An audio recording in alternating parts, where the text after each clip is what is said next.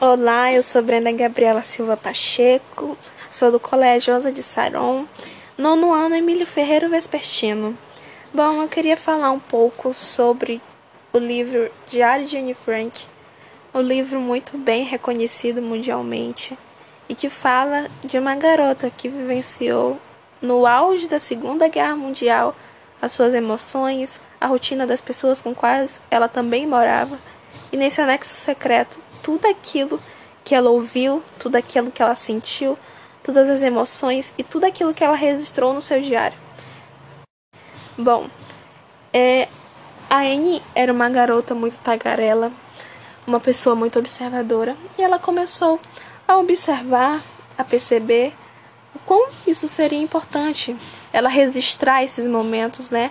Escrevendo. A Anne devorava livros é, a sua linguagem é muito bem acessível para os adolescentes. É um livro muito acessível, sim, recomendo, recomendo muito.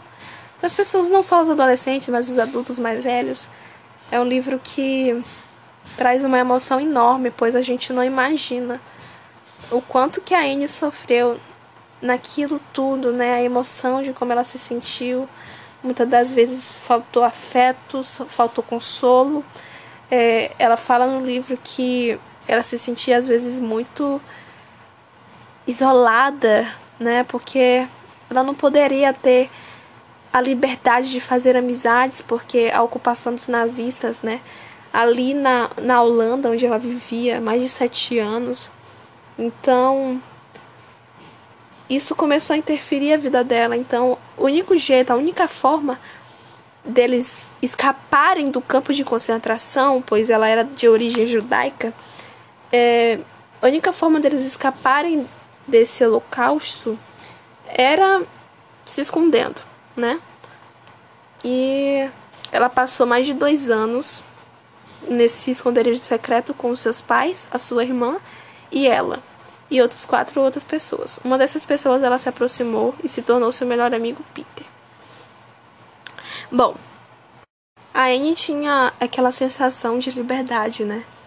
É, uma vez eu me perguntei assim para mim, lendo esse livro, como é que será que a Anne queria queria viver, né, esse mundo afora? Ela fala que tinha um sonho de conhecer Hollywood, né? Imagina só uma um adolescente que vive, que vivencia dentro de um anexo secreto que para mim é como se fosse uma prisão, porque a pessoa não tem a liberdade de sair, de botar a cabeça para fora. E é uma pena porque a Anne relata que ela queria sair ao mundo afora, conhecer novos lugares. E só depois que ela foi começando a perceber que o negócio ia ficar sério. Sério, eu digo como se ela não poderia ter a mesma liberdade, a mesma sensação, a mesma vontade, a mesma determinação, né? Então, a Anne fala sobre querer sair, né? Ela fala sobre ser uma. Eu observo que a Anne é uma pessoa muito esperançosa, que tinha muita esperança.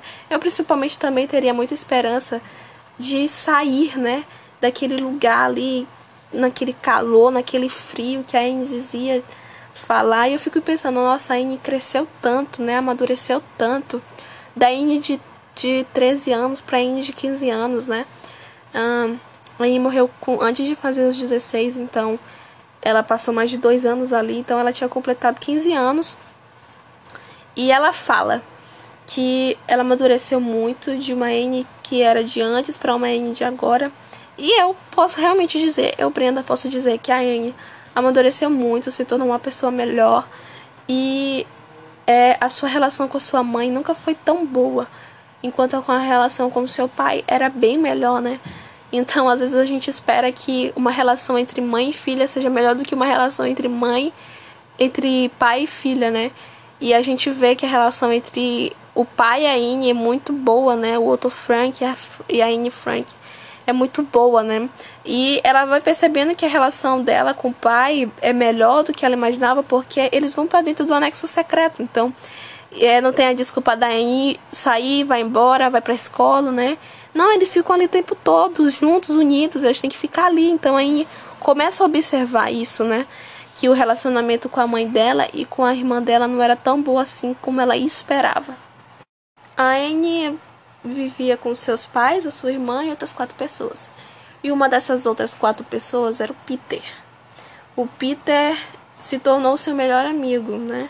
Ela se aproximando dele, dentro do anexo secreto, começou a se encantar com aquele rapaz paciente, carinhoso, amoroso. Então ela começa a querer ter mais, querer ter um relacionamento com ele, né? Construir um relacionamento amoroso com Peter. Mas o seu pai dá a sua opinião e acho que não seria uma boa ideia sobre isso. Então a Anne decide então pensar mais um pouco, conversar mais com Peter e a gente vê que o Peter é um garoto muito atencioso, um menino muito carinhoso, né? Ele conversa bastante com a Anne, ele fala sobre suas emoções, sobre seus sentimentos, eles brincam bastante, né? Então isso foi muito bom em relação a Anne, porque se ela todo tempo se prendesse em relação ao seu relacionamento com sua mãe, provavelmente ela teria uma grande crise de ansiedade ou talvez uma crise de depressão. Porque se a gente não tem um relacionamento bom com nossa mãe, ou com nosso pai, com nossos irmãos, isso afeta bastante o nosso coração, né? Então a Anne teve um relacionamento muito bom com seu pai, um relacionamento bom com o Peter. E ela começa a desenvolver uma emoção, né? De amor e também de ódio. Porque se uma pessoa discute todo o tempo assim com a mãe, deve ser horrível. Então, ela também teve momentos de perdão, de carinho com sua mãe, mas não era todo o tempo assim como ela desejava. Então, ela se apegou então mais ao pai. Ela conta sobre o cotidiano das pessoas e também fala sobre as discussões que ela tinha com uma senhora, Vanderholtz, né, que fala, eu acho que o sobrenome deles, porque eu não sei muito bem é, traduzir, né, mas ela fala sobre que tem uma discussão com uma das senhoras de lá. Uma senhora que pegava muito no pé dela, mas a gente vê que aí depois foi se desapegando dessa senhora e começando a conversar mais. Ela queria, a Anne queria muito ser reconhecida como uma pessoa madura, né? Porque às vezes as pessoas diziam, ah, Anne, fique calada, porque você não sabe. E outras vezes, Anne, dê a sua opinião. E ela se irritava bastante, porque às vezes as pessoas não escutavam ela, porque ela falava demais não parava de falar. E eu, sinceramente, me sentiria muito ofendida quando às vezes as pessoas não, não queriam ouvir a minha voz, não queriam saber a minha opinião. pelo fato da Anne ser muito tagarela, ela reclama muito porque ela reclama não por ser tagarela, mas reclama porque havia dias que havia a possibilidade deles serem, serem encontrados, então eles não podiam se mexer nem falar, então nem se mover, né? Então a Anne não poderia, infelizmente não poderia conversar ou nada. Ela passava o dia todo lendo, estudava incansavelmente. Admiro muito nisso nela na Anne, porque sinceramente, para mim, às vezes me dá um desânimo, né? E a Anne tem esse essa disposição todo o tempo de ler, né? Ela tem uma imaginação, ela se prende naquilo, então é muito bom para ela isso, né? Tanto que o sonho dela era se tornar uma jornalista e uma escritora famosa, né?